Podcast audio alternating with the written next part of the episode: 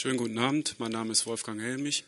Ich betreue hier diese kleine Philosophiereihe, darf Sie herzlich begrüßen, auch im Namen von der Frau Bußmann, der Bibliotheksdirektorin, die heute Abend aber nicht kommen kann.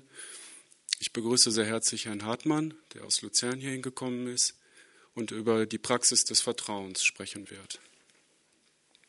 Im letzten, nur kurzen Kapitel seiner Doktorarbeit steuert Martin Hartmann das Thema an, worüber er vor wenigen Monaten ein mehr als 500-seitiges Buch geschrieben hat, Vertrauen. Das Wort spielt in der Philosophie eine eher untergeordnete Rolle.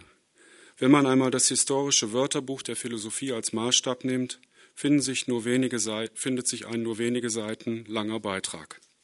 Beim Vertrauen scheint es sich aber um ein sehr wesentliches, komplexes und die Lebenswelt maßgeblich bestimmendes Phänomen zu handeln. Bei Niklas Luhmann der 1968 einen Klassiker über Vertrauen geschrieben hat, findet sich der Satz, Zitat, ohne jegliches Vertrauen könnte man morgens sein Bett nicht verlassen. Aristoteles siedelt Vertrauen zwischen Treu und Glauben an. In seiner nikomachischen Ethik taucht das Wort in einem der beiden Freundschaftsbücher auf. Vertrauen ist für Aristoteles Voraussetzung dafür, was er die wahre Freundschaft nennt. Diese ist in der Wirklichkeit allerdings nur selten anzutreffen und sie hängt auch von der politischen Verfassung des Staates ab. In seiner Politik charakterisiert Aristoteles die Tyrannis als Herrschaft des Misstrauens. Eine Reihe von Philosophen nach Aristoteles hat sich mit dem Vertrauensbegriff auseinandergesetzt. Ich möchte darauf gar nicht weiter eingehen, da man das im Buch von Herrn Hartmann viel besser nachlesen kann. In einer kurzen Einführung scheint mir aber noch wichtig zu sein, dass der Begriff ab den 1950er Jahren eine große Aufmerksamkeit erfährt. Von einer Krise der Gegenwart ist seinerzeit die Rede und der Grund dafür scheint der Verlust von Vertrauen zu sein. In der Folge kommt es nicht zuletzt zu einer Blüte der Existenzphilosophie. Die Frage an Herrn Hartmann wäre, ob er sein Vertrauensbuch auch deshalb geschrieben hat, weil es vielleicht immer weniger gerechtfertigt erscheint, heute Vertrauen zu haben. Vor etwas mehr als zehn Jahren hat er gemeinsam mit Klaus Offe, der hier auch schon mal gelesen hat, ein Buch herausgegeben, das einen vielleicht auch programmatisch gemeinten Untertitel trägt Vertrauen, die Grundlage des sozialen Zusammenhalts.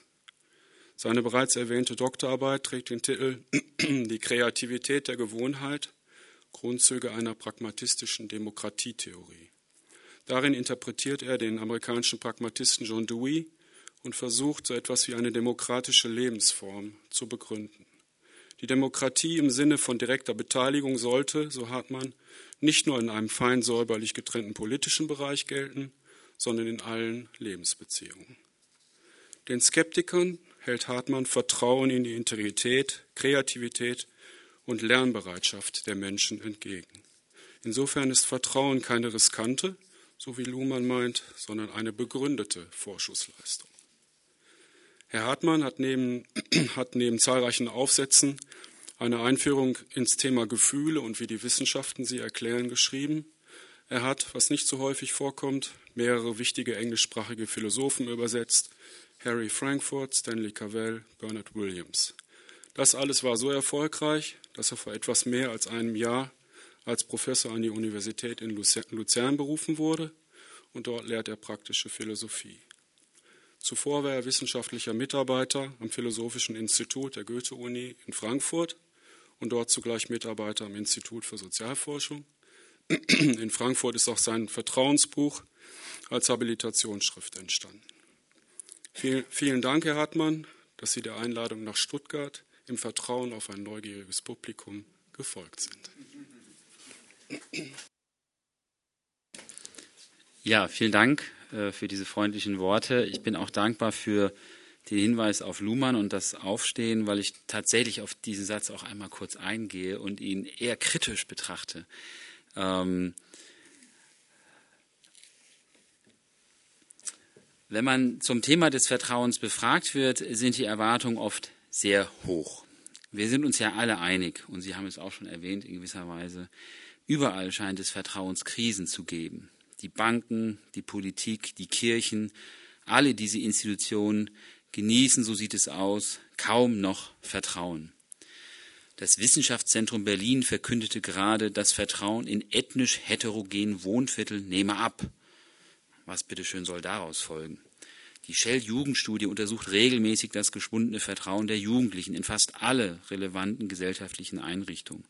2001 wurde Deutschland in einer sogenannten in einem sogenannten Deutschland-Trendbuch schlicht als Misstrauensgesellschaft bezeichnet.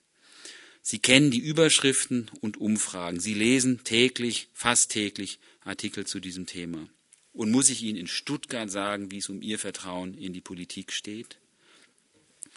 Wenn da nun also ein vermeintlicher oder echter Experte über Vertrauen spricht, dann erhoffen sich manche große Lösungen und klare Vorschläge. Wie können wir all diese Vertrauenskrisen bewältigen? Wie können wir Vertrauen wiederherstellen, wo es verloren gegangen ist? Also wenn man sich mit dem Thema beschäftigt, dann kriegt man manchmal auch Anfragen von Medien und Radiosendern und so. Und dann die erste oder zweite Frage ist immer so, ja, wie lösen wir das jetzt alles? Ja, das soll man dann mal eben so in zweieinhalb Minuten sagen. Ähm, das sind so die Erwartungshaltungen, mit denen man manchmal konfrontiert wird. Das sind natürlich, und das räume ich auch ein, tatsächlich wichtige Fragen, aber als Philosoph darf ich mich, so hoffe ich, ein wenig vom Drängen der Fragen entfernen, um einige Voraussetzungen der Diagnose zu befragen. Haben wir es denn tatsächlich mit einem allgemein geschwundenen Vertrauen zu tun? Was meinen wir eigentlich mit Vertrauen? Haben Sie jetzt alle kein Bankkonto mehr? Gehen Sie nicht mehr zum We zur, zur Wahl? Haben Sie sich in Ihren Wohnungen verbarrikadiert, weil Sie niemandem mehr vertrauen können oder in einem ethnisch heterogenen Viertel leben? Wir wissen eventuell viel über Ihre Einstellung und Meinung, aber was wissen wir über Ihr Verhalten? Und was wäre, wenn wir niemandem mehr vertrauen, aber viele Menschen durchaus vertrauenswürdig sind? Unser Misstrauen wäre gleichsam dumm, denn Menschen nichts vertrauen, denen vertraut werden kann, scheint unklug zu sein. Wir können uns in unseren Einstellungen und Meinungen ja irren. Es wäre sicher nicht das erste Mal. Was folgt also aus den Krisendiagnosen? Und warum lesen wir nie Studien über Institutionen oder Amtsträger, die vertrauenswürdig sind? Gibt es sie nicht? Leben wir wirklich ohne Vertrauen? Immerhin leben wir noch und vielleicht ist Vertrauen ja gar nicht so wichtig. Vielleicht brauchen wir gar nicht überall Vertrauen und verkaufen es gewissermaßen zu billig, wenn wir ständig davon reden, dass es überall benötigt wird, aber kaum noch vorhanden ist. Anders gesagt, wäre es nicht sinnvoll, zuerst die Frage zu beantworten, wozu wir Vertrauen überhaupt brauchen oder glauben zu brauchen, um dann zu klären, unter welchen Bedingungen wir dieses Vertrauen herstellen können und unter welchen es zerstört wird. Ich möchte zumindest auf einige dieser Fragen antworten, und zwar nicht, um zu leugnen, dass wir uns tatsächlich an vielen relevanten Punkten der Gesellschaft mit Vertrauensproblemen herumschlagen, aber doch, um diese Krisendiagnosen nicht so leicht davonkommen zu lassen und ihren Preis, wenn Sie so wollen, ein bisschen zu erhöhen. Die von mir sehr geschätzte britische Philosophin Honora O'Neill hat unlängst in Potsdam einen Vortrag mit dem Titel Perverting Trust gehalten, also Vertrauen pervertieren. Ihr Vorwurf lautet, dass wir den Vertrauensbegriff in seiner Substanz angreifen, wenn wir so reden, wie wir häufig über ihn reden. Auch wenn ich nicht in allen Teilen den Vertrauensbegriff von O'Neill teile, teile ich doch diesen Befund und möchte heute ein wenig dazu beitragen, den Vertrauensbegriff gegen seine zahlreichen Liebhaber in Schutz zu nehmen. Wie gesagt, ich will nicht sagen, dass alles in Ordnung ist. Krisendiagnosen fangen Stimmungen ein und da wir in Stimmungsdemokratien leben, auch das wissen Sie, müssen wir auch mit Daten umgehen, deren Genese wir für problematisch halten. Man kann ja auch nicht ausschließen, dass diese Diagnosen in der Art einer sich selbst erfüllenden Prophezeiung die Tatbestände schaffen, auf die sie sich immer schon zu beziehen meinen, und dann auf solchen, tatsächlich etwas perversen Umwegen sogar Recht behalten. Wir müssen aber, wenn wir nach Lösungen für Vertrauensprobleme suchen, die Diagnosen sehr genau ansetzen, um nicht nach falschen Lösungen zu suchen oder sogar Lösungen in den Blick zu nehmen, die das Problem eher verschlimmern als verbessern. Auch dazu will ich ein, ein paar Worte sagen. Also äh, die, die Krise, die Diagnose, dass das äh, Vertrauen überall äh, sozusagen am Schwinden ist, führt ja an manchen Punkten, so könnte man es jedenfalls deuten, dazu, ähm, äh, zu bestimmten Reaktionen, äh, mit denen man äh, glaubt, äh, die Vertrauenswürdigkeit einzelner Einrichtungen zu verbessern. Und manche dieser Maßnahmen haben, glaube ich, kontraproduktive Effekte und verschlimmern die Situation eher oder, oder erschweren sie. Ich will äh, in zwei Schritten vorgehen in meinem Vortrag. Ich möchte in einem ersten Schritt in Anlehnung an diese einleitenden Worte ähm, kurz darlegen, welche, welche, welchen Vertrauensbegriffen ich nicht folge.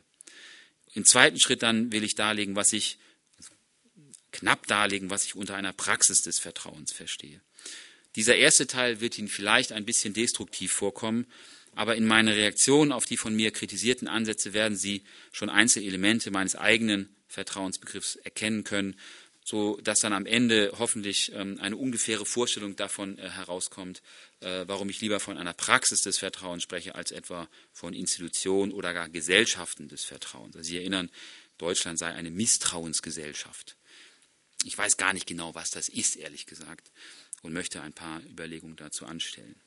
Also der erste Teil, Vertrauen gegen seine Liebhaber verteidigt. Ich habe Ihnen einige äh, Krisendiagnosen genannt. Und ich habe angedeutet, dass sie häufig in Form von alarmierenden Umfrageergebnissen artikuliert werden. Also erlauben Sie mir vielleicht einige Bemerkungen zu der Frage, ob sich Vertrauen eigentlich gut mit Hilfe der statistischen Umfrageforschung einfangen lässt. Und das ist, das ist, glaube ich, ein Grund, weswegen wir häufig glauben, dass äh, wir in Vertrauenskrisen oder in einer Vertrauenskrise leben. Äh, es gibt immer wieder Umfrageergebnisse, die darauf hindeuten. Und meine schlichte Frage ist jetzt, können wir eigentlich Vertrauen in diesem Sinne ja, quantifizierbar machen? Können wir es messen? Können wir es einfangen äh, in Fragebögen, in denen es darum geht, ähm, äh, anzukreuzen, wem wie viel vertraut wird oder nicht vertraut wird? In meinen Augen, das überrascht Sie jetzt vielleicht schon nicht mehr, ist das nicht der Fall. Und ich würde mit O'Neill auch an diesem Punkt so weit gehen zu sagen, dass unsere Praxis des Vertrauens durch solche Umfragen tendenziell sogar verzerrt wird. Wir missverstehen uns, wenn wir meinen, solche Umfragen bekämen in den Blick, worum es im Vertrauen tatsächlich geht. Und warum ist das so? Zum einen erfahren wir durch solche Umfragen nichts über unser wirkliches Verhalten. Vertrauen aber, das ist schon ein wichtiger Punkt für meine Rede von Praxis, zeigt sich im Verhalten. Es zeigt sich daran, was ich tue und was ich nicht tue. Wenn hier von Zeigen die Rede ist, muss allerdings muss ich allerdings vor zwei möglichen Missverständnissen warnen. Wenn jemand eine Bank betritt, sehe ich sein Vertrauen nicht in dem Maße, wie ich seine Kleidung sehen kann. Ich kann Vertrauen nicht sehen, wie ich die Kleidung sehen kann, und insofern kann es sich auch nicht zeigen. Gemeint ist nur, dass wir in Erfahrung bringen müssen, was jemand tut, wenn wir wissen wollen, ob er vertraut oder nicht. Was er tut, muss wiederum Gegenstand einer Interpretation oder Deutung sein, die es aus seiner und aus unserer Sicht sinnvoll erscheinen lässt, überhaupt von Vertrauen zu reden. Solche Deutungen und Interpretationen sind oft komplex und können sich wandeln. Darauf werde ich eingehen. Die Umfrageforschung ist nun attraktiv, weil sie genau diese komplexen Prozesse einfach ignorieren kann und scheinbar direkt Zugriff auf unser Vertrauen oder Misstrauen nehmen kann. Wir müssen nur wissen, was jemand meint oder was er für eine Einstellung hat, dann wissen wir, ob er vertraut oder nicht. Damit ist schon das zweite Missverständnis benannt. Nur weil jemand zur Bank geht, sollte man nicht gleich sagen, dass er der Bank vertraut. Das jedenfalls meine ich nicht mit zeigen. Sie erinnern meine Formulierung, ähm, ob jemand vertraut oder nicht, zeigt sich im Verhalten. Ich, ich, ich versuche jetzt nur dieses Zeigen ein bisschen ähm, weniger wörtlich zu verstehen, wie man es vielleicht verstehen könnte. Wenn jemand zur Bank geht, sollte man nicht gleich sagen, dass er der Bank vertraut. Vertraue ich auf den Euro, weil ich ihn noch in der Brieftasche habe? Vertraue ich darauf, dass dieses Haus, ich habe gerade gelernt, dass es recht neu ist, nicht einstürzt, weil ich ja schließlich hier stehe? Vertraue ich darauf, dass niemand von Ihnen mit faulen Eiern nach mir wirft, weil ich hier keinen Wurfgeschossschutz installiert habe? Ich hätte das tun können. Obwohl, ich weiß nicht, ob ich es hätte tun können. Aber ich hätte es zumindest verlangen können und dann hätten Sie reagieren können und sagen, der spinnt, das machen wir nicht. Zeigt sich an meinem Verhalten dieses Vertrauen? Wir reden häufig so und, jetzt kommt Luhmann, ähm, schon Luhmann schrieb in seinem frühen berühmten Buch über Vertrauen, dass wir morgens nicht aus dem Bett kämen, wenn wir kein umfassendes Weltvertrauen hätten. Aber ich finde, offen gestanden, diese sehr allgemeine Rede von Vertrauen wenig informativ. Ja, in gewisser Weise vertraue ich auf all diese Dinge, aber was das bedeutet, muss wiederum interpretatorisch erschlossen werden. Ich vertraue ja nicht jedem Einzelnen von Ihnen, sondern eher Ihnen als Masse. Entschuldigen Sie, dass ich so rede. Ich vertraue darauf, dass Sie zivil miteinander und mit mir umgehen, so wie Sie von mir normale zivile Standards erwarten. Wenn wir sind eben Teilnehmer einer Praxis, nennen wir sie jetzt mal Vortrag oder wissenschaftlicher Vortrag oder öffentlicher Vortrag. Wir sind Teilnehmer einer Praxis, die von bestimmten Regeln und Normen begleitet ist. Solange wir das gleiche Verständnis dieser Praxis haben, wird alles gut gehen. Wenn ich jetzt aber plötzlich anfange, hier, sagen wir, Fußball zu spielen, werden Sie irgendwann fragen, ob ich eigentlich weiß, was ich hier zu tun habe. Wir müssten gegebenenfalls unser Verständnis der Praxis justieren oder müssten konstatieren, dass wir nicht länger über das gleiche Verständnis der Praxis verfügen. Damit kann ich auf meinen Punkt mit dem Gang zur Bank zurückkommen. Wir können zur Bank gehen, ohne sicher zu sein, ob wir eigentlich noch wissen, welcher Praxis wir folgen. Der Gang zur Bank würde dann nicht zeigen, dass wir vertrauen, sondern nur die größere Interpretation dieses Tuns, die wesentlich eine kollektive Dimension hat, weil Praktiken nicht von einer Person alleine etabliert werden können. Dazu werde ich auch noch ein bisschen was sagen. Das klang jetzt vielleicht ein bisschen kompliziert, aber ähm, Sie haben hoffentlich eine Ahnung, was ich meine. Um einen Punkt aus dem zweiten Teil meines Vortrags vorwegzunehmen. Was heute in vielen Kontexten erschüttert ist, ist unser Vertrauen in die Gemeinsamkeit unserer Praxisinterpretation. Die meisten von uns, vermute ich, gehen noch zur Bank, haben noch ein Bankkonto. Die meisten von uns, vermute ich, haben noch Euros in der Tasche. Und manche von uns gehen sogar noch in die Kirche. Aber in vielen Fällen sind wir unsicher geworden, was für einer Praxis wir damit eigentlich noch folgen. Leben wir in der gleichen Welt wie die Topmanager oder die Kirchenoberen? Verstehen wir den ehemaligen Bundespräsidenten noch? Hat er unser Verständnis seines Tuns geteilt? Wenn man diese komplexen interpretatorischen Aspekte im Blick hat, muss man nicht mehr sagen, dass unser ganzes Tun von tausend kleinen Vertrauensakten oder einem großen Vertrauensakt, denken Sie an Luhmann, Weltvertrauen, Urvertrauen, Grundvertrauen wird das manchmal auch genannt, begleitet oder sogar ermöglicht wird. In meiner Verwendung des Wortes können wir zur Bank gehen, ohne der Bank zu vertrauen. Und wir müssen vielleicht sogar so reden, wenn wir noch keine Alternativen erkennen können zum, zum überkommenen Bankenwesen. Was mache ich denn, wenn ich dem Euro nicht mehr länger vertraue? So, so, ich, meine, ich könnte ja zum Naturalientausch übergehen, aber das geht auch nur, wenn andere mitmachen. Ja, also wenn ich alleine darauf verzichte, habe ich wahrscheinlich ein Problem. In osteuropäischen Ländern, das wissen Sie, gab es zum Teil sozusagen Schwarzmärkte, die quasi jenseits der Währung verlaufen sind. Da ging es dann irgendwie um Güter, die man hatte und der andere nicht und das konnte man tauschen. Ähm, das wäre eine Möglichkeit, die gegeben ist. Ich vermute, die meisten von uns haben momentan keine sinnvolle Alternative zum Euro. Ich denke, Sie sehen schnell, dass sich diese Frage nicht einfach an einem Tun ablesen oder eben überhaupt sehen lässt. Aber ich denke auch, Sie sehen, dass die Umfragen diese komplizierten Aspekte, die ich genannt habe, kaum einfangen können. Sie sind nur Teil der komplizierten Vertrauenspraktiken, an denen wir teilnehmen und dürfen auf keinen Fall verabsolutiert werden. Hinzu kommt, dass sie die Dynamik des Vertrauens eher verdecken, weil sie zumeist statische Fragen stellen. Also wenn Sie diese Fragebögen sich mal anschauen oder auch die Shell-Jugendstudie, die ja auch immer äh, medial gut begleitet wird, dann, dann sind da so Fragen drin, vertrauen Sie der Regierung? Vertrauen Sie den Kirchen? Oder Sie können, Sie haben eine Liste von Institutionen und können dann ankreuzen, Sie haben ein bisschen Spielraum, äh, sehr stark, mittelstark und, und weniger stark oder so. Also es gibt einen gewissen Spielraum. Äh, interessanterweise wird nicht gefragt, man könnte es ja einfach offen lassen. Wem vertrauen Sie? Könnte man ja auch einfach. Und dann könnten die Leute vielleicht schreiben, meinem Fußballverein oder so. Das ist sozusagen nicht der Fall in den meisten Umfragen, sondern die Institutionen werden vorgegeben. Was ich, was ich einen ziemlich wichtigen Punkt finde. Weil ich glaube, dass das äh, auch das, die Ergebnisse zum Teil stark verzerrt. Oder die, sozusagen die reale Praxis. Wenn mein Praxisverständnis richtig ist, kann die Unzufriedenheit mit einer Institution oder auch der Kampf um die Frage ihrer richtigen Interpretation Teil des Vertrauens sein. Man sagt häufig, Vertrauen ist sehr mühselig und zeitaufwendig im Aufbau, aber sehr schnell zerstört. Das ist wirklich fast Common Sense, also so wird ganz oft geredet. Ja. Ähm, aber stimmt das? Solange wir uns öffentlich darüber streiten, was ein Bundespräsident meinetwegen leisten soll und was nicht, ist uns das Amt zumindest noch wichtig genug, um darüber zu streiten. Und warum sollte das nicht Teil des Vertrauens sein?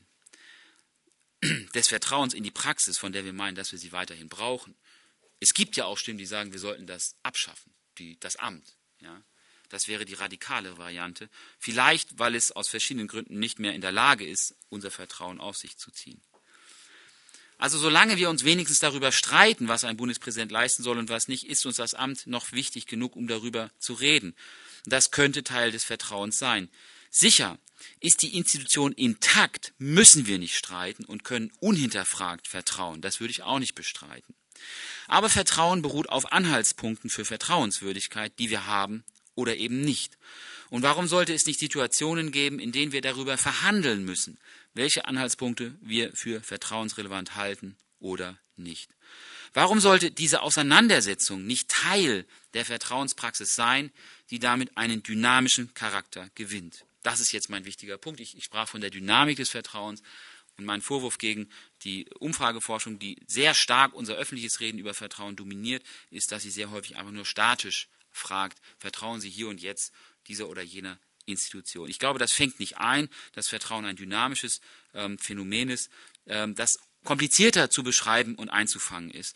Und wenn man das so sieht, dann kann man vielleicht auch die Krisendiagnose etwas anders fassen. Und das habe ich im Grunde schon ein bisschen angefangen, ähm, sie anders zu fassen mit einzelnen Formulierungen. Was nützt hier die schlichte Aussage, ich vertraue dem Bundespräsidenten nicht mehr? Könnte man weiterfragen und nach den Gründen forschen, das, das tun Umfragen auch selten, würde man ja die Gründe für das fehlende Vertrauen nennen und dann könnte man streiten. Dann könnte jemand sagen, verlangen wir nicht viel zu viel von dem Bundespräsidenten, wenn wir das und das verlangen. Und einige haben das auch gesagt. Andere haben gesagt, das müssen wir von ihm verlangen, weil er das Amt innehat, das er innehatte. Wir haben im Grunde genommen, das meine ich mit interpretieren, wir haben darüber gestritten, wie wir das Amt verstehen wollen. Und das ist Teil der Auseinandersetzung und vielleicht sogar Teil unseres Vertrauens in das Amt. Das klingt jetzt wahrscheinlich kontraintuitiv. Ich, ich, ich bin gespannt, äh, wir können darüber gerne diskutieren, ob Sie das auch so sehen. Ich will noch paradoxer formulieren, Misstrauen kann Teil des Vertrauens sein, wenn wir, das ist wichtig, wenn wir im Rahmen einer Praxis agieren, die stabil genug ist, um eine Auseinandersetzung über die Normen und Werte, die die Praxis leiten sollen, zulässt. Ist die Vertrauenspraxis intakt, kann es in ihrem Rahmen durchaus heftigen Streit über das Verständnis der Praxis geben, dem wir folgen wollen. Das glatte Gegenteil von Vertrauen ist nicht Misstrauen, sondern Gleichgültigkeit und Indifferenz. Wenn mir das Amt egal ist, dann streite ich nicht darüber. Und erst das wäre der Tod des Politischen. Und deswegen äh, fände ich es auch interessanter, die Jugendlichen äh, zu fragen, welchen Institutionen sie wirklich vertrauen, als ihnen einfach eine Liste vorzugeben, wo sie dann ankreuzen können. Ähm, weil, weil dann sagt man eben, also auffällig ist, dass, dass äh, das Bundesverfassungsgericht zum Beispiel äh, sehr gute Vertrauenswerte hat, die Politik natürlich ganz, ganz negative, ähm, die Kirchen auch. Ähm, und diese Umfragen kennen Sie. Ähm, wenn man sie sozusagen äh, selber beantworten ließe, welchen Institutionen sie vertrauen, dann würden vielleicht ganz andere oben stehen. Was weiß ich, wie wichtig das Bundesverfassungsgericht einem Jugendlichen ist? Wahrscheinlich nicht so wichtig, vermute ich. Also was soll es, wenn da, wenn da großartig steht, hohe Vertrauenswerte, weil er das halt da angekreuzt hat. Ich sage nicht, dass das gar nichts besagt, aber ähm, ich finde, dass es ein bisschen die, die reale Praxis dessen, was sie tun, nicht gut einfängt. Also der, der, der Punkt ist hier, ähm, dass das Misstrauen nicht immer als das glatte Gegenteil von Vertrauen gedeutet werden sollte. In meinen Augen zumindest ist das, was Vertrauen und Misstrauen absterben lässt, die Gleichgültigkeit und Indifferenz. Denn dann streite ich auch gar nicht mehr. Und das ist das, das, das leuchtet Ihnen allen allemal in Stuttgart ein, immer der Tod des Politischen. Ich mag aus diesen Gründen nicht alle die Thesen, die betonen, dass Vertrauen Komplexität reduziert oder Transaktionskosten senkt. Ähm, also ich, ich kriege auch immer so, so Einladungen zu Tagungen, manchmal ähm, eher so im Bereich, ähm, soll ich sagen, äh, im technischen Bereich äh, oder im Kontext von, von Opel, als ich noch in Frankfurt war. Und da, da, da hat, hat fast jede Tagung immer im Untertitel von der Senkung der Transaktionskosten ja, was ist das? Naja, die meinen damit in gewisser Weise, dass ähm, bestimmte Kosten, die wir hätten, wenn wir nicht vertrauen könnten, sehr, sehr hoch wären, weil wir eben äh, viel mehr äh, Maßnahmen durchführen müssten, um bestimmte Prozesse zu überwachen oder bestimmte Personen zu überwachen.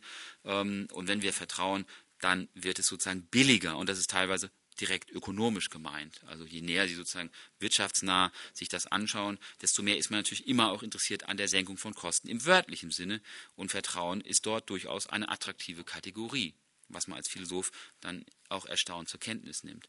Man ist nicht alleine äh, mit dem Interesse an dem Thema. Ich hebe dagegen lieber die Komplexität und den hohen Preis des Vertrauens hervor. Ja, wenn Vertrauen intakt ist, ich sage es noch einmal, dann vereinfacht es Prozesse und enthebt uns aller möglichen aufwendigen und auch kostspieligen Überwachungsmaßnahmen. Aber um eine Praxis zu etablieren, in deren Rahmen diese komplexitätsreduzierenden Maßnahmen überhaupt möglich sind, ist viel Arbeit vonnöten, die niemals aufhört.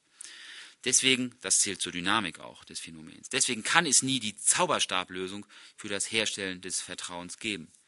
Nehmen Sie familiäre Verhältnisse oder Liebesbeziehungen, die ja nicht zu Unrecht oft als die eigentlichen Orte des Vertrauens gesehen werden. Sind diese Beziehungsmuster nicht von mehr oder weniger permanenten Auseinandersetzungen gekennzeichnet, die sich um die Frage drehen, wer man im Rahmen dieser Beziehung sein will oder sein kann? Mein ehemaliger Vorgesetzter in Frankfurt, Axel Honneth, hat sein jüngstes Buch, das auch viel besprochen wurde in den Zeitungen, Das Recht der Freiheit, seiner Frau gewidmet und schreibt, ich zitiere ihn jetzt nur die Widmung, für Christine Pries-Honnet, seine Frau, in Dankbarkeit für 20 Jahre der Liebe, Freundschaft und Auseinandersetzung. Und ich glaube, wir wissen, was er meint. Kann es nicht Zeichen großen Vertrauens in die Kraft dieser Beziehungsmuster sein, genau diese Auseinandersetzung zu führen? Sie sehen, wenn das stimmt, wenn Sie mir folgen, dann wäre sozusagen eine gewisse Bereitschaft der Auseinandersetzung Teil der Vertrauenspraxis und nicht der, der Gegner oder der Tod des Vertrauens. Und das wird oft so gesehen. Auch in der philosophischen Literatur über Vertrauen ist häufig so die Idee, dass Vertrauen, wenn es intakt ist, so wie ich das nenne, sozusagen immer unsichtbar bleiben kann. Äh, und ähm, sobald, sobald sozusagen ähm, äh, äh es thematisiert wird, ist schon eine Krise da. Ja, und das leuchtet ja auch intuitiv irgendwie ein, wenn Sie wieder an die Liebesbeziehung denken. Da kann alles fantastisch laufen. Wenn Sie plötzlich misstrauisch werden äh, und den anderen fragen, äh, wo warst du gestern Abend oder so, dann würden viel, viele von uns sagen, oh, da ist das Vertrauen jetzt mindestens in Gefahr. Aber warum sollte äh, diese Frage nicht andeuten, dass ihm an der Beziehung sehr gelegen ist? Und ähm, warum sollte nicht Warum sollte das nicht Teil äh, der Praxis des Vertrauens sein, die in diesem Fall sozusagen die Beziehung ist? Ähm, das, das kann auch in Freundschaften der Fall sein, dass man sich immer mal wieder vergewissern muss, ob der andere eigentlich noch ein wirklicher Freund ist.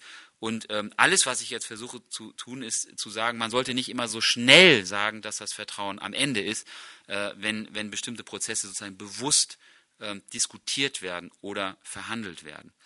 Natürlich mag es, ähm, es mag ähm, Diskussionen geben, die wirklich dann der Tod des Vertrauens sind.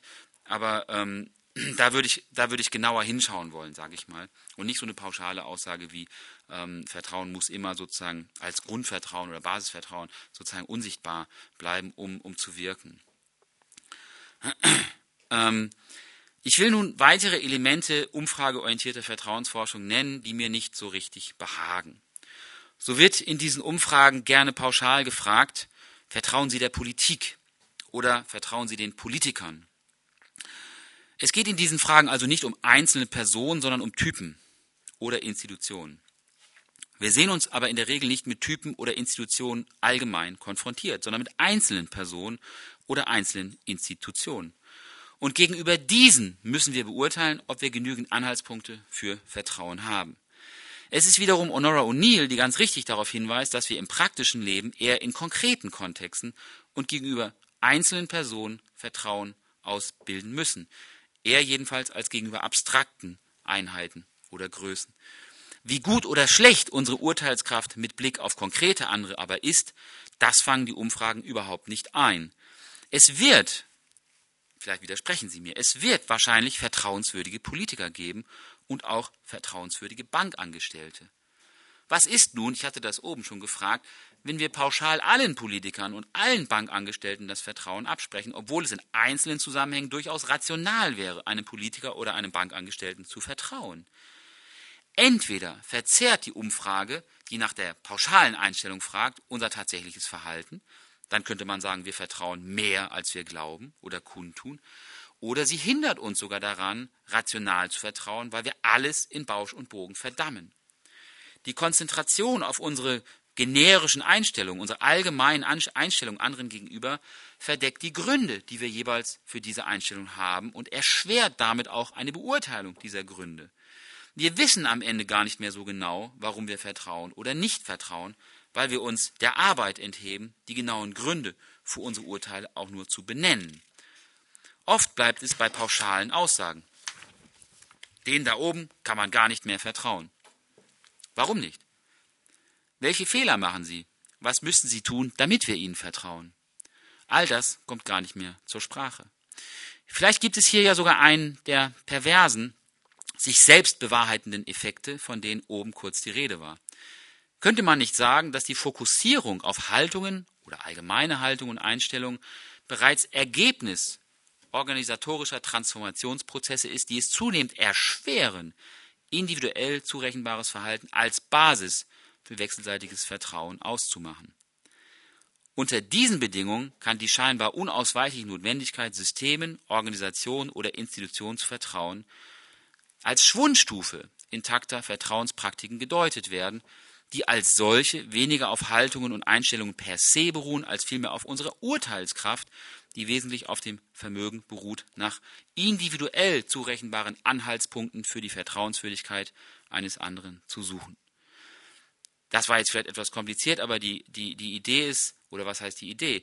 Ähm, der Kritikpunkt ist, dass, ähm, dass es eventuell äh, so weit gekommen ist, dass wir tatsächlich das Vermögen individuell zu beurteilen, ob jemand vertrauenswürdig ist oder nicht, verlieren, ähm, weil auch die, die Organisation oder die Institution, mit denen wir es zu tun haben, ähm, sich sozusagen ähm, so verändert haben, darauf spielte ich oben an, vielleicht auch in Reaktion auf die Vertrauenskrise, dass es immer schwieriger geworden ist, in ihrem, in ihrem Rahmen Vertrauen individuell zurechenbar zu machen.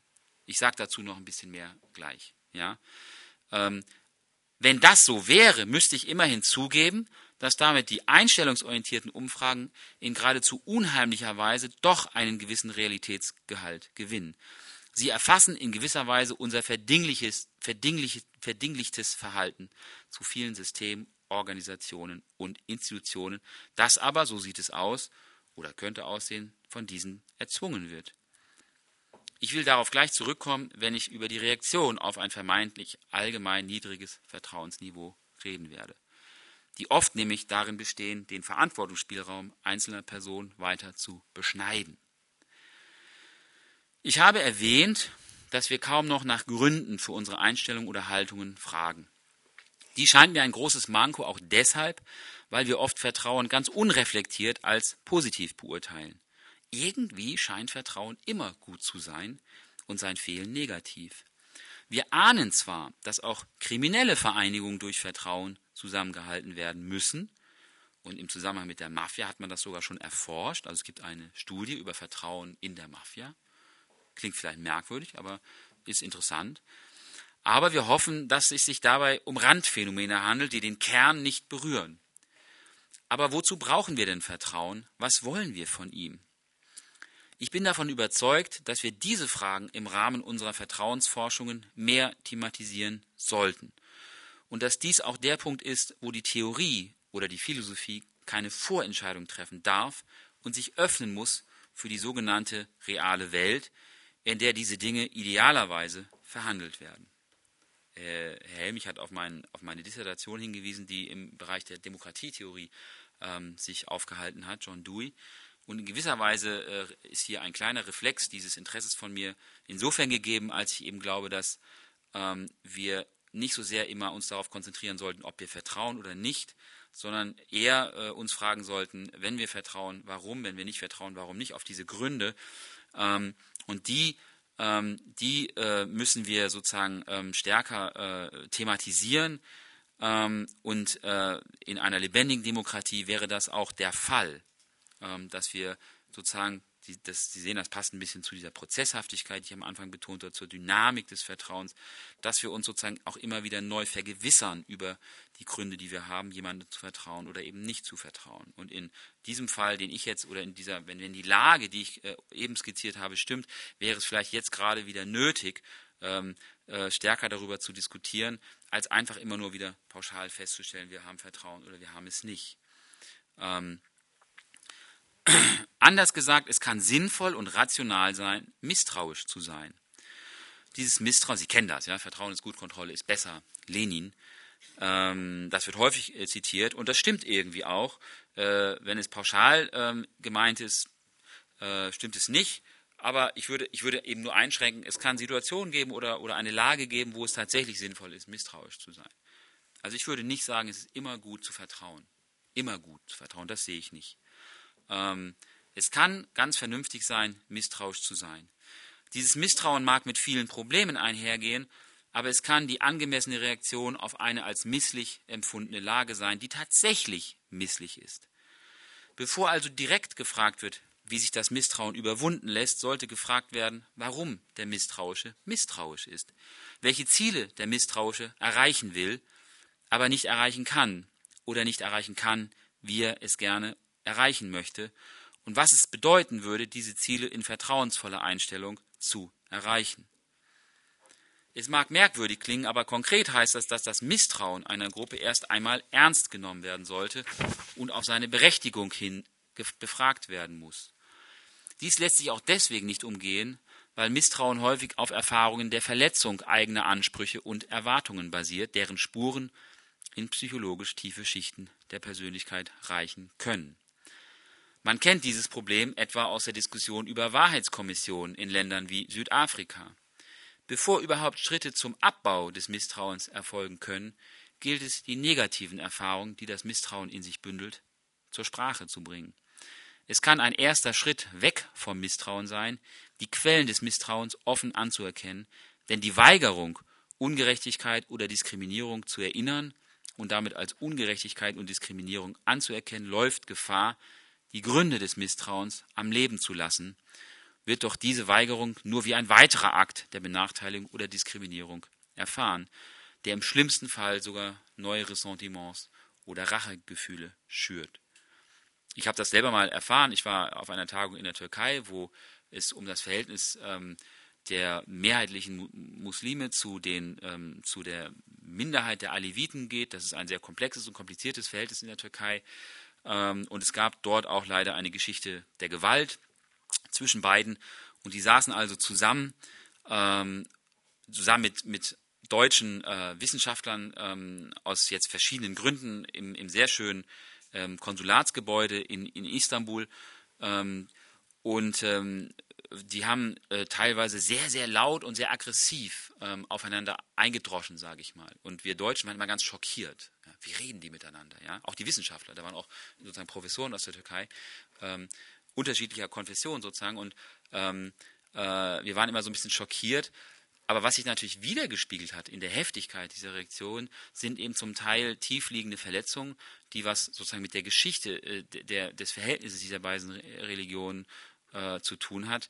Und äh, was auffällig war, ist, dass häufig äh, identische Ereignisse äh, ganz und gar unterschiedlich gedeutet wurden von beiden. Ja, was für die eine Seite ein ganz schlimmer Anschlag war, war für die andere Seite irgendwie ein Unfall oder so. Und sie, sie ahnen, dass da sehr, sehr viel dran hängt, wie das Ereignis ähm, gedeutet wird. Ähm, die eine Seite sieht das sofort wieder dann als eine Missachtung, wenn es nur als Unfall bezeichnet wird, während die andere Seite nicht ganz versteht, warum sozusagen man das Ganze so dramatisiert. Ähm, wenn, wenn das der, Ziel, der, der Zielpunkt sozusagen ist, dass man einander irgendwann wieder vertraut, dann, das will ich eigentlich mit diesen Überlegungen nur sagen, wird es wahrscheinlich notwendig sein, viele sehr, sehr schmerzhafte Dinge ans Tageslicht zu bringen und auch gegebenenfalls dadurch das Misstrauen nochmal ein bisschen zu potenzieren. Wir haben das auf dieser Tagung erlebt. Ähm, das war ganz schön heftig zum Teil, ja. Ähm, und man muss dann sozusagen als Aussteher lernen, dass das gar nicht, vielleicht gar nicht so problematisch ist, sondern vielleicht Teil des Versuches, erstmal die Gründe für das gegenseitige Misstrauen zu benennen, denn die sind oft ganz unterschiedlich gedeutet, wie ich eben dargestellt habe. Ähm, und das ist natürlich wiederum ein Prozess, der sehr, sehr langwierig sein kann. Von Vertrauen konnte da in gewisser Weise noch nicht die Rede sein, es sei denn, man betrachtet die Tatsache, dass man sich da nicht sozusagen eins über die Rübe gehauen hat, schon als Vertrauen. Ähm, was ich ähm, was ich unter den Umständen, unter denen es geschehen ist, äh, nicht so sagen würde. Ich weiß aber, dass es da wiederum auch viele Forscher gibt, die das schon so sagen wollen. Äh, ich hatte das angesprochen, dieses, dieses ähm, sehr tiefe, grundlegende Vertrauen, über das häufig auch geredet wird. Ähm, also es geht darum, ähm, die Anerkennung der Gründe des Misstrauens ähm, zu vollziehen und das kann ein sehr erheblicher Schritt sein. Der Schriftsteller und Philosoph Michael Ignatieff hat das einmal am Beispiel des Jugoslawien-Konflikts, des ehemaligen Jugoslawien-Konflikts, so beschrieben. Ich zitiere das kurz auf Englisch und dann übersetze ich. The past continues to torment because it is not the past. Reporters in the Balkan War often observed that when they were told atrocity stories, they were occasionally uncertain whether these stories had occurred yesterday or in 19, 1941 or in 80, 1841 or in 1441. Also die, die Vergangenheit äh, quält weiterhin, weil sie nicht vergangen ist. Und die Journalisten, die, die Reporter haben häufig gemerkt, dass wenn man von äh, schrecklichen Geschichten erzählt hat, unklar war, oft unklar war, ob sich das jetzt gestern ereignet hat oder 1941, 1841 oder 1441. Und das ist ganz eindrücklich, glaube ich, wie lebendig teilweise vergangene Gewalt sein kann. Diese vergangenen Verbrechen sind gleichsam eingeschlossen, so schreibt er weiter, in einer ewigen Gegenwart. Ein Offenlegen der alten und doch gegenwärtigen Wunden wird auch deswegen schmerzhaft sein, weil dieser Prozess natürlich auch deutlich machen könnte, warum die eine Seite der anderen mit Hass, Ablehnung oder Verachtung begegnet. Aber auch dies wird Teil des Versuchs sein, Misstrauen zu überwinden. Mir scheint, das will ich mit diesen Überlegungen andeuten, dass Vertrauen kein Selbstzweck ist, dass, uns, dass es uns hilft, dass es uns hilft, Ziele oder Zwecke, die uns wichtig sind, zu erreichen. Und das erfordert, dass wir uns über diese Ziele und Zwecke verständigen sollten. Denn es kann Situationen geben, darauf bin ich schon eingegangen, in denen gar nicht klar ist, ob wir tatsächlich die gleichen Ziele und Zwecke verfolgen oder ein anderes Verständnis der Praxis haben, an der wir teilnehmen. Wenn ich von einer Praxis des Vertrauens rede, dann eben auch deshalb, weil es in meinen Augen keine reinen Vertrauensbeziehungen gibt. Also Beziehungen, in denen es nur um Vertrauen geht. Auch das ist vielleicht kontrovers und ich würde gerne mit Ihnen darüber diskutieren, wenn Sie da eine andere Meinung haben. Ähm, Vertrauen ist immer eingelassen in größere Handlungszusammenhänge, die sich um Ziele oder Zwecke drehen, die uns wichtig sind, aber nichts mit Vertrauen zu tun haben müssen. In dem Buch ähm, zitiere ich mal eine Kinderbuchgeschichte, die ganz nett ist. Da darf der kleine Junge irgendwann zum ersten Mal alleine zum, zum Kiosk gehen. Und die Mutter äh, spricht alle möglichen Warnungen aus. Ja, sei vorsichtig, wenn du über die Straße gehst. Ähm, gehe nicht durch den Garten des Nachbarn. Ähm, kaufe dir nicht diese Bonbons ähm, und so weiter. Und der Junge sagt dann irgendwann, Mama, du kannst mir doch vertrauen. Und dann geht er los. Ähm, und in der Geschichte, das ist fantasievoll, äh, begegnen ihm plötzlich lauter Monster also hinter jeder Ecke lauert irgendein Fantasiegebilde, das ihn bedroht und angreift. Und er geht relativ souverän damit um und besiegt sie alle. Ja? Ähm, und zwar auf dem Hinweg und auf dem Rückweg. Er geht durch den Nachbarsgarten, was er nicht sollte. Er kauft auch die Bonbons, die er nicht kaufen sollte. Aber die haben ihm sogar geholfen beim Kampf gegen eines der Monster. Also gar nicht so ungeschickt. Und dann kommt er irgendwann nach Hause und dann sagt die Mutter, also man sieht also die ganzen Bilder, wie mit diesen schrecklichen Monstern kämpft. Und dann sagt er zu, Mutter, zu seiner Mutter sehr stolz, er setzt sich hin und sagt sehr, sehr stolz, siehst du Mama, ich habe dir doch gesagt, du kannst mir vertrauen. Und das ist einfach, das ist ein witziger Effekt, weil sozusagen man gesehen hat, welchen Gefahren er ausgeliefert war. Ja. Ähm, das ist eine ganz einfache Geschichte, aber ich glaube, sie enthält sehr viel und man kann damit sehr viel anfangen. Ähm, die Idee, also die ich jetzt in, der, in, dem, in dem Vortrag gerade hatte, ist, äh, als ich sagte, Vertrauen sei kein Selbstzweck, war ja, dass es uns häufig, dass es häufig eingelassen ist in Beziehungsmuster, in diesem Fall eine Eltern-Kind-Beziehung, ähm, in denen es uns um Dinge geht, die vielleicht nicht nur mit Vertrauen zu tun haben. Für den Jungen ist das äh, gewonnene Selbstständigkeit, dass er endlich mal alleine gehen darf. Und wenn sie Kinder haben, wissen sie, dass sie irgendwann auch drängen. Die wollen irgendwann alleine raus. Und für uns ist es immer eine Abwägung, ob wir sie gehen lassen oder nicht. Und manchmal, das kennen Sie vielleicht auch, laufen wir ihnen hinterher und bewachen sie. Und wenn sie das rausfinden, ist ganz schlecht. Ja. Ähm, weil sie nämlich das, was da auf dem Spiel steht, nämlich die Selbstständigkeit, für sehr, sehr wichtig halten. Und wir ja auch eigentlich als Eltern. Ja. Es gibt übrigens Leute, die meinen, dass sich das jetzt mit dem, mit dem Einfluss des Internets und des Smartphones ein bisschen verändert hat. Die Kinder sind immer erreichbar. Und es gibt wirklich Autoren, das habe ich gerade am Seminar in Luzern, die sagen, die Selbstständigkeit der Jugendlichen nimmt dadurch eher ab. Was eine interessante These ist, ja, weil die Eltern sie zehnmal am Tag anrufen können. In dieser Geschichte gibt es noch kein Smartphone, sondern der geht halt und besteht diese ganzen Gefahren. Und was auch deutlich wird im Übrigen, ist, dass er ähm, gewinnt, ähm, dadurch, dass es ihm gelungen ist, diese Gefahren und natürlich sind diese Monster äh, jetzt Fantasie, äh, fantasievoll da eingefügt, aber sie stehen natürlich für die Gefahren der Welt, denen man so ausgeliefert ist, wenn man auf die Straße geht. Ähm, er hat eindeutig gewonnen und ähm, es wäre ganz absurd, im Übrigen auch zu sagen, dass die Mutter vorher ahnen konnte, welche Gefahren da lauern. Dann hätte sie nie gehen lassen. Ja? Wenn sie gewusst hätte, dass da die ganzen Monster sind, hätte sie ihn nicht gehen lassen.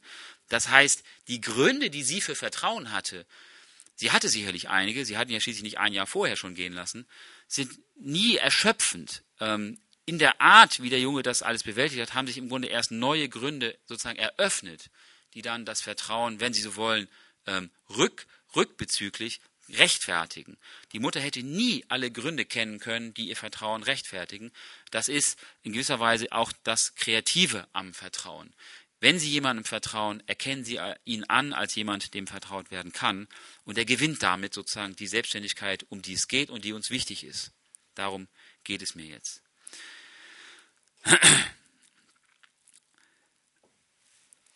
Das heißt, in dieser Beziehung äh, Eltern-Kind, die ich Ihnen jetzt geschildert habe, äh, spielt Vertrauen eine Rolle, aber es geht nicht primär um Vertrauen, sondern in dem Fall meinetwegen um äh, Selbstständigkeit, die der Junge haben will. Wir in unserer Gesellschaft erachten Selbstständigkeit relativ hoch, wir, wir halten das für wichtig ähm, in der Erziehung. Das heißt, äh, wir sehen auch, dass Vertrauen da nötig ist an bestimmten Punkten, ähm, aber das Vertrauen ist nicht das, worum es primär geht. Es geht primär um etwas anderes und wenn wir vertrauen können, dann haben wir die Möglichkeit, diese Selbstständigkeit ähm, zu ähm, vollziehen, äh, also das Kind in diesem Fall, das dann irgendwann eben ganz, ganz selbstbewusst und sehr, sehr glücklich zurückkommt, obwohl es eigentlich gerade permanent in größter Gefahr war. Lassen Sie mich zu meinem letzten kritischen Punkt kommen. Ich hatte oben erwähnt, dass eventuell die Fokussierung auf Haltungen und Einstellungen Ergebnis organisationaler Transformationsprozesse ist, die es zunehmend erschweren, individuell zurechenbares Verhalten als Basis für wechselseitiges Vertrauen auszumachen. Und das heißt, dass uns manche Organisationen vielleicht sogar zunehmend dazu bringen, einzelne Mitglieder dieser Organisation nur noch als Handlanger undurchsichtiger Apparate wahrzunehmen, die sich selbst hinter einer Sprache scheinbar objektivierter Qualitätskriterien verstecken. Sie können das in fast jedem Bereich des öffentlichen Lebens erkennen. Überall stoßen Sie mittlerweile auf Aspekte des Qualitätsmanagements die dazu beitragen sollen, die einzelnen Institutionen und Organisationen effizienter und transparenter zu machen. Diese Absicht sollte man durchaus ernst nehmen. Es geht darum, schwer durchschaubare Gebilde berechenbarer zu machen. Ihre Arbeit soll nachvollziehbarer und einsehbarer werden. Und warum sollte das nicht vertrauensfördernd sein? Wenn Sie nun allerdings mit Ärzten reden oder mit Lehrern, werden Sie schnell sehen, dass hier oft der Eindruck vorherrscht, dass durch solche Maßnahmen das Vertrauen eher erschwert wird. Ich hatte vor kurzem Gelegenheit, mit einem lokalen Sparkassenverbandschef ähm, zu reden. Äh, wo, das war auf einer Tagung, wo es auch um Vertrauen ging. Und er sagte, er werde bald Kredite wahrscheinlich nur noch sozusagen maschinell vergeben. Er wird sozusagen nur noch Daten in den Computer einspeisen und dann warten, bis der Computer rotes oder grünes Licht gibt um die Kreditwürdigkeit des potenziellen Schuldners sozusagen zu beurteilen. Ähm, Ärzte fühlen sich in ihrer individuellen Urteilskraft durch Patientenverfügung und die sogenannte informierte Einwilligung, Informed Consent, beschnitten, die gleichsam zwischen sie und die Patienten treten. Die Frage, ob ein Kind nach der Grundschulzeit eine weiterführende Schule besuchen darf, wird in Luzern, wo ich jetzt lebe, in der Schweiz, nicht mehr auf der Basis individueller Lehrereindrücke und eines mehr oder weniger transparenten Notensystems entschieden, so wie wir das vielleicht noch gekannt haben, sondern mit Hilfe eines umfassenden Fragebogens, den Eltern und Lehrer im Beisein des Kindes ausfüllen, das finde ich ganz fürchterlich, im Beisein des Kindes ausfüllen. Dies sind nur einige Beispiele und vielleicht fallen Ihnen andere ein, für eine breite Entwicklung, die darauf hinausläuft, die Bedingungen wechselseitigen Vertrauens scheinbar zu objektivieren damit aber die nicht objektivierbaren Dimensionen des Vertrauens zerstören. Und das Beispiel mit der Mutter, was ich Ihnen eben genannt habe, zeigt in gewisser Weise, dass Sie nicht alles objektivieren können am Vertrauensverhältnis. Objektivieren klingt vielleicht jetzt auch wieder schwierig, damit meine ich einfach, die Mutter konnte nicht alles wissen, was sie vielleicht hätte wissen müssen, um ihrem Kind zu vertrauen. Durch diese Selbstständigkeit, durch den Gang, der ihm jetzt erlaubt wurde, hat der Junge sozusagen ein Selbstbewusstsein gewonnen, das er vorher vielleicht gar nicht hatte sozusagen das Vertrauen, das ihm geschenkt wurde, hat, es ihm, hat ihm in die Lage versetzt, ein Er wird in gewisser Weise ein neuer, ein, ein bisschen ein neuer durch, durch die Geschichte, durch das, was er da. Und das hätte man gar nicht vorhersehen können. Das ist das, das Riskante am Vertrauen. Das ist das, das Riskante oder das Ungewisse an ihm. Äh, wenn wir alles über den anderen wissen, dann brauchen wir nicht vertrauen. Ähm, das heißt, ähm, häufig haben wir es jetzt mit Tendenz zu tun, und das meine ich mit dieser komplizierten Formel, die ich vorhin gebracht hatte, dass es mit organisationalen Transformationsprozessen, wir haben es häufig mit solchen Prozessen zu tun, ähm, in denen sozusagen die Basis des Vertrauens scheinbar objektiviert wird. Ich glaube aber, es gibt am Vertrauen nicht objektivierbare Dimensionen und die werden dadurch zerstört. Die Reaktionen auf die Vertrauenskrise, wenn man sie denn so sehen will, verschärfen diese gewissermaßen, weil sie an die Stelle lebendiger und offener Kommunikation ein formalisiertes Verfahren der Qualitätssicherung setzen, das echte Kommunikation ersetzt und damit individuelle Urteilsbildung über die Vertrauenswürdigkeit anderer erschwert oder unmöglich macht. Ich habe oben geschwankt, ob durch solche Maßnahmen die realen Vertrauenspraktiken einfach nur verzerrt werden oder ob sie das gesunkene Vertrauen produzieren, auf das sie zu reagieren meinen. Ich kann hier nun klarer sein. Wir reagieren mit einer Formalisierung und Entpersonalisierung unseres Vertrauensblicks und sind zugleich frustriert darüber, weil wir ein Gespür dafür haben, dass die Antwort auf die Frage nach der individuellen Vertrauenswürdigkeit anderer durch diese Entwicklung zunehmend erschwert wird. Der Banker, also ich habe den, den, den Sparkassenvorstand erwähnt, der kann sozusagen, der kann gar nicht mehr, der kann zwar noch mit dem anderen reden, also mit dem potenziellen Kreditnehmer, ähm, aber im Grunde sind äh, also das, äh, äh, die, die Anforderungen, da jetzt keinen Fehler zu machen, äh, sind so hoch und formalisiert auch, dass er glaubt, dass diese realen Gespräche kaum noch eine Rolle spielen. Man, man nutzt sie nur noch, um bestimmte Informationen zu bekommen, die man dann sozusagen äh, dem Computer gibt, der dann sozusagen entscheidet, ob man den Kredit vergeben kann oder ob nicht. Ähm, und wir ahnen ja irgendwie oft auch, wenn sie mit den, äh, ich hatte, wir haben so, so, so einen Fortbildungslehrgang mit Medizinern in Luzern, ähm, ähm, wir ahnen häufig, dass das zum Teil jedenfalls das Vertrauen erschwert. Ohne dass jetzt immer gleich gesagt wird, wir sollten zurück zum alten ähm, Gott in Weiß oder so. Ähm, ich hatte es schon gesagt, man sollte die Motive dafür, manche Dinge auf diese Weise zu formalisieren, vielleicht auch erstmal ernst nehmen. Trotzdem haben wir häufig diese problematischen, sozusagen kontraproduktiven Effekte, die Vertrauen erschweren. Wir schließen schnell vom Fehlverhalten Einzelner auf das Fehlverhalten der Institution oder Organisation, für die er steht. Das kennen Sie. Ja? Wenn einer Ihr Vertrauen enttäuscht, äh, ist es häufig schwer, das sozusagen, ja, wie soll ich sagen, in, äh, zu begrenzen. Wenn er sozusagen für eine Institution steht, ähm, dann neigen wir oft dazu, dieser Institution insgesamt nicht mehr zu vertrauen. Das, ist, das passiert sehr häufig. Ähm, aber kaum je vom guten Verhalten Einzelner auf die Güte seiner Institution oder Organisation. Das ist auffällig, dass ein Unterschied besteht. Wenn wir mal einen vertrauensvollen Politiker kennen, ich weiß nicht, vielleicht kennen Sie einige, die Sie benennen könnten, ja, der und der, der war eigentlich ganz gut, würden Sie vielleicht trotzdem nicht sagen, der Politik kann man vertrauen. Umgekehrt neigen Sie viel schneller dazu, zu sagen, wenn man einem nicht vertrauen kann, kann man allen nicht vertrauen. Das ist ein interessantes Phänomen, wenn es stimmt was gar nicht so leicht zu untersuchen ist. Das vertrauensvolle Verhalten Einzelner erscheint uns gleichsam wie eine Ausnahme, wie eine Boje im Meer allgemeiner Habgier und Egozentrik. Trotzdem sind wir immer wieder praktisch aufgefordert, in Einzelfällen andere auf ihre Vertrauenswürdigkeit hin zu beurteilen und entkommen der Notwendigkeit solcher Urteile nicht. Nur fällt es immer schwerer, das habe ich erwähnt, diese Einzelfälle sozusagen in ihrem individuellen Gewicht wahrzunehmen. Und insofern kann man durchaus von Vertrauenskrisen reden. Aber äh, ich habe Ihnen gesagt, ich versuche diese Rede ein bisschen anders zu skizzieren, als es sozusagen durch die Umfragen häufig geschieht. Ich will äh, zum zweiten und kleineren letzten Teil kommen, die Praxis des Vertrauens. Ich hatte ja angekündigt, dass der erste Teil ein bisschen destruktiv ist und im zweiten Teil wollte ich Ihnen oder will ich Ihnen mein Modell der Praxis des Vertrauens vorstellen. Und ich hatte auch erläutert, dass das, was heute oftmals erschüttert ist, unser Vertrauen in die Gemeinsamkeit unserer Praxisinterpretationen ist. Nur weil dieses Praxisvertrauen erschüttert ist, sind auch einzelne Akte im Kontext dieser Praxis undeutlich oder unsicher geworden. Denn es ist ein Kennzeichen von Praktiken, dass die normative Qualität einer Praxis auf die normative Qualität einzelner Handlungen, die unter die Praxis fallen, sozusagen abfärbt. Das ist dieser Prozess, dass, dass wir, wenn wir, wenn, wenn ich von einer Praxis rede, dass wir sozusagen ähm, Teil eines Kollektiv, kollektiven Ganzen sind und ähm, wenn die Praxis sozusagen irgendwie äh, äh, leidet, dann leiden auch einzelne Handlungen, die, äh, die, die man sinnvollerweise als unter die Praxis fallend äh, bezeichnen kann. Deswegen eben der immer wieder beobachtbare Kurzschluss von einzelnen Fällen auf das Ganze. Nun hatte ich aber auch diesen Kurzschluss kritisiert und eher für das Ausbilden einer individuellen Urteilskraft geworben, die uns in konkreten Kontexten darüber informiert, ob jemand vertrauenswürdig ist oder nicht.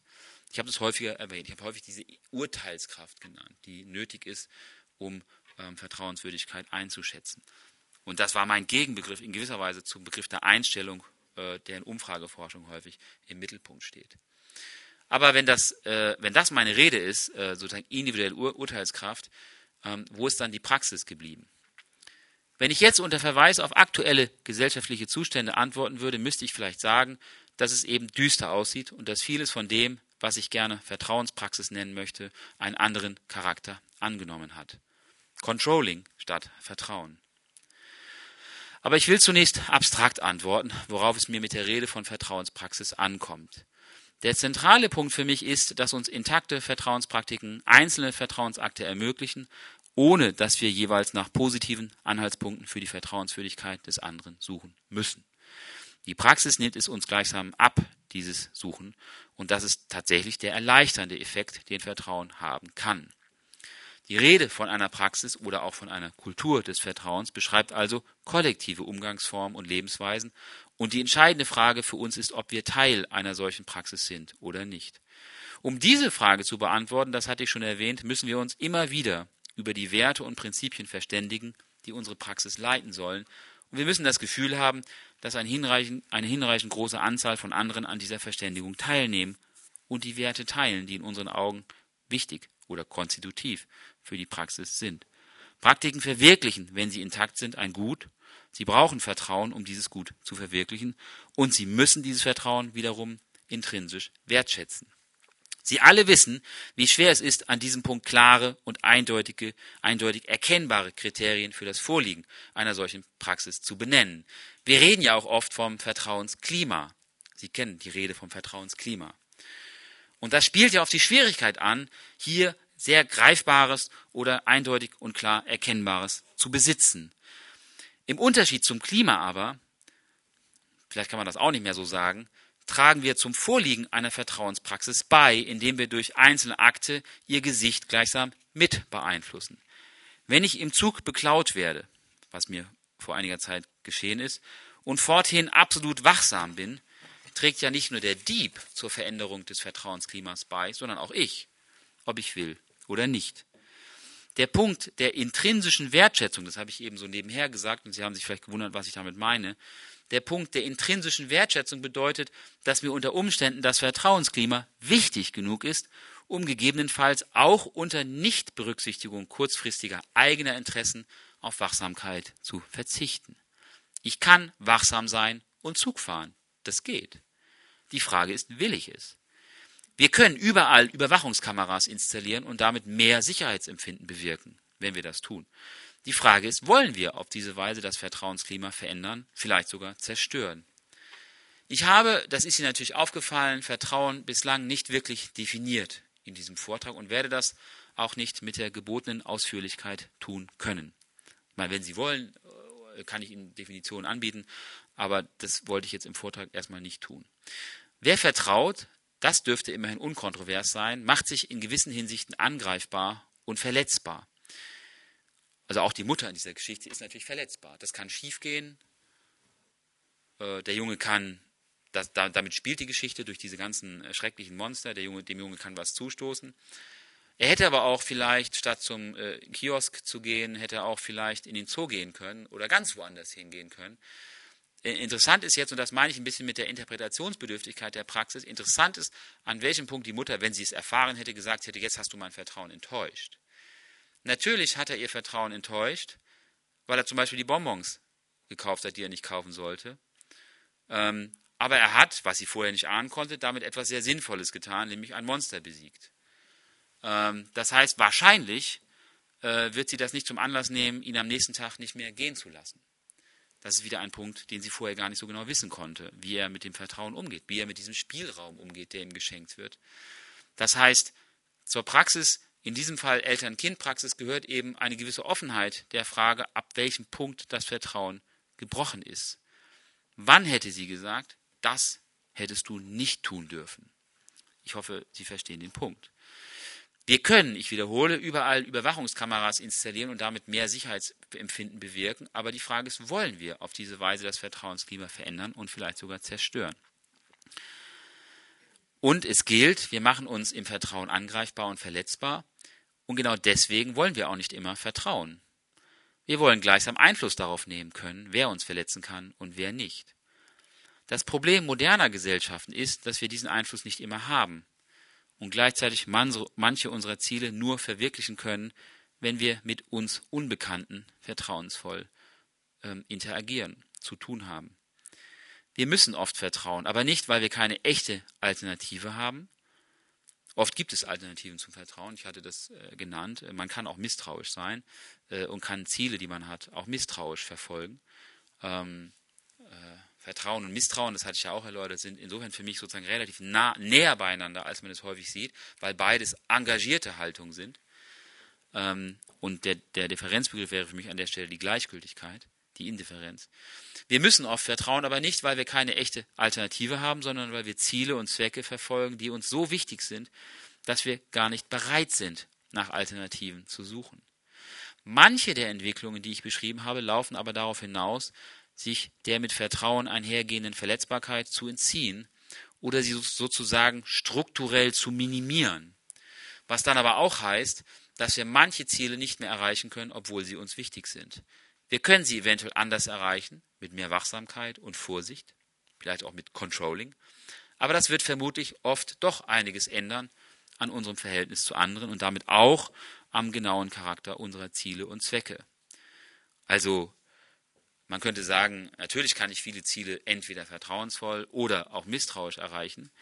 Ich kann von A nach B gehen und vertrauensvoll das tun. Ich kann es voller Misstrauen tun. Mein Ziel, nach B zu kommen, kann ich erreichen. Ähm, aber es mag sozusagen Umstände geben, unter denen sich das Ziel nicht mehr so erreichen lässt, wie ich es erreichen wollte, wenn Misstrauen sozusagen vorherrscht oder bestimmte Formen der Vermeidung von Vertrauen. Ich hatte ja einige ähm, Aspekte diesbezüglich genannt. Also das ist aber auch eine offene Frage, die ich, die ich nicht so klar beantworten kann, inwieweit sozusagen manchmal ähm, die Ziele und Zwecke, die uns wichtig sind und die wir mit Hilfe des Vertrauens verwirklichen können, ähm, gleichsam nur mit Vertrauen verwirklicht werden können. Und dann müsste man sagen, dass einige dieser Ziele und Zwecke von uns heute gar nicht mehr verfolgt werden können, weil wir sozusagen strukturell zu Misstrauen oder zur scheinbaren Objektivierung des Vertrauens angehalten werden, ähm, aber vielleicht könnte man sagen, doch, wir können sie immer noch erreichen, aber wir erreichen sie halt anders. Da bin ich nicht ganz sicher. Äh, vielleicht haben Sie da Ideen. Im Vertrauen anerkenne ich den anderen als einen, dem vertraut werden kann. Sie erinnern sich an die Geschichte. Wer sich nicht reif fühlt für das Vertrauen, wird sich ihm entziehen. Und das kann es geben. Also wenn mein Chef mir irgendeine Arbeit gibt, um sozusagen mein Vertrauen zu testen oder meine Vertrauenswürdigkeit zu testen, kann es sein, dass ich mich überfordert fühle und es lieber ablehne oder mich entziehe. Oder wenn mir jemand sein Kleinkind anvertraut oder so, ich das Gefühl habe, ich kann darauf nicht gut aufpassen, dann könnte ich, dann könnte ich versuchen, mich zu entziehen oder ich würde einfach sagen, ich, ich, ich traue trau mir das nicht zu, zu. Das kann weise und klug sein, Vertrauen, das einem geschenkt wird, abzulehnen. Schlimmer ist die Situation, in der es sozusagen strukturell unmöglich wird, den als, den als vertrauensvoll anzuerkennen, der unser Vertrauen verdient. Und ich fürchte, dass wir gerade dabei sind, einige unserer Praktiken in einer Weise zu ändern und zu modifizieren, die gegenseitiges Vertrauen erschwert. Ob es sich dann noch um Praktiken des Vertrauens handelt, das müssen wir gemeinsam erörtern. Und damit bin ich am Ende, und das ist sozusagen der Punkt, ähm, den ich äh, vorhin schon gemacht habe. Ähm, ich leugne nicht, dass, es, äh, dass diese Rede von der Vertrauenskrise an vielen Punkten sinnvoll ist. Ähm, aber äh, ich hoffe, dass ich die ganze äh, Art, darüber zu reden, ein bisschen verschoben habe. Ähm, ähm, Sie können vielleicht noch ein Phänomen dazu nehmen, das uns heute auch oft betrifft, wenn Sie an das Internet denken. Dort müssen wir auch häufig mit unbekannten äh, sozusagen äh, Dinge tun. Ähm, aber das ist ja kein abgebautes Vertrauen, sondern es ist ein Vertrauen, das, das neu nötig wird. Also da können wir ja nicht sagen, da hatten wir vorher Vertrauen, das ist weg oder zerstört, sondern wir haben jetzt neue Möglichkeiten gewonnen, wissen nur nicht genau, wie wir sie sozusagen verwirklichen können. Äh, also das, was wir da äh, äh, wollen. Ähm, und das kann ja auch positiv sein. Also nicht, dass wir das nicht wissen, wie wir das lösen, aber zumindest, dass wir neue Spielräume gewonnen haben. Also man kann auch eine positive Vertrauenskrise haben, die immer noch eine Krise ist und, und beantwortet werden muss. Und es gibt Leute, die sich mit der Frage beschäftigen, äh, wie wir im Internet äh, vertrauen können. Aber äh, eine andere Krise als die des abgebauten oder zerstörten Vertrauens. Ähm, und ähm, meine, meine Vorstellung ist, dass manche Veränderungen ähm, denen wir jetzt gerade ausgesetzt sind, tatsächlich das Vertrauen erschweren, ähm, äh, das individuell zurechenbare Vertrauen. Ähm, und insofern kann man von einer Krise reden. Ähm, ob das Vertrauen vorher höher war oder nicht, das will ich gar nicht beantworten. Das müsste man vielleicht konkret gucken. Ist auch wahnsinnig schwer letztlich zu messen. Darauf habe ich ja, also habe ich ja angedeutet. Ja, wie will ich wissen, ob die Leute vor 20 Jahren der Politik oder äh, irgendwelchen Institutionen mehr vertraut haben. Die Umfragen haben natürlich da Daten, die sie uns liefern, aber wenn meine Vorstellung, mein Modell stimmt, ist das etwas vereinfacht und verzerrt zum Teil eher die Wirklichkeit. Vielen Dank.